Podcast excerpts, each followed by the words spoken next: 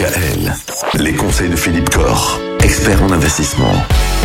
Encore et toujours l'investissement immobilier au programme aujourd'hui, euh, Philippe Corr, et euh, on s'intéresse aux achats immobiliers qu'on fait euh, à plusieurs. C'est vrai que parfois, pour investir dans l'immobilier, on n'y va pas tout seul. Et de plus en plus, nous voyons effectivement de jeunes couples en concubinage ou parfois simplement paxés qui souhaitent acheter quand même leur, petit nid. hein. donc voilà, qui font leur investissement immobilier pour leur résidence principale. Ils achètent à deux, mais sans être mariés. Donc, ont l'idée séduisante, hein, effectivement, ça leur permet d'avancer dans la vie, de se créer un premier patrimoine. Mais la vraie question, c'est euh, que se passe-t-il si l'un des deux vient à disparaître? Alors, C'est vrai quand on est jeune, on ne se pose pas trop la question, mais bon, le risque n'est pas nul.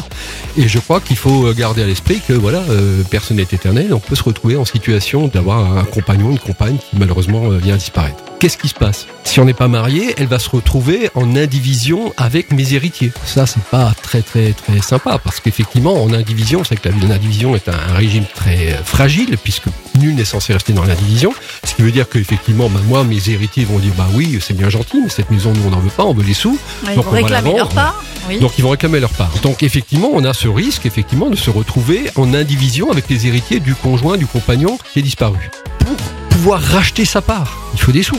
Et là, la solution à laquelle il faut parfois penser, c'est effectivement de faire un petit contrat de prévoyance, un petit contrat d'assurance décès. Et un petit contrat d'assurance décès, ça coûte pas très cher. Hein. Euh, à 40 ans, euh, pour euh, 20-30 euros par mois, vous pouvez avoir une assurance de 100 000 euros en cas de décès. Donc ce qui fait effectivement que si l'un des deux vient disparaître, eh celui qui disparaît va laisser ce capital décès à son compagnon, à sa compagne. En plus, c'est en droit de succession. Et euh, celui-là aura donc les moyens financiers de racheter la part aux héritiers du compagnon ou de la compagne décédée. Ça permet de sécuriser son nid, ça permet de sécuriser sa résidence principale. Et comme dit, ça ne coûte pas très cher et on n'y pense pas, malheureusement on n'y pense pas. Mais quand on achète en indivision, il faut quand même se rappeler que le risque zéro n'existe pas. Et si on ne veut pas être en indivision avec les héritiers de son compagnon ou de sa compagne, c'est bien de pouvoir les, leur racheter leur part et d'avoir les moyens financiers pour le faire à travers un petit contrat d'assurance décès. Demain, on va parler de la tontine. Vous nous rappelez en deux mots ce qu'est la tontine? Demain. À demain. On ne dit rien du tout aujourd'hui. Ah non, non, non, non. Rien. Non, non, restez, bien, voilà, revenez demain, revenez demain, vous saurez tout demain. Bah, ne partez pas. Effectivement. À demain. Retrouvez l'ensemble des conseils de DKL sur notre site internet et l'ensemble des plateformes de podcast.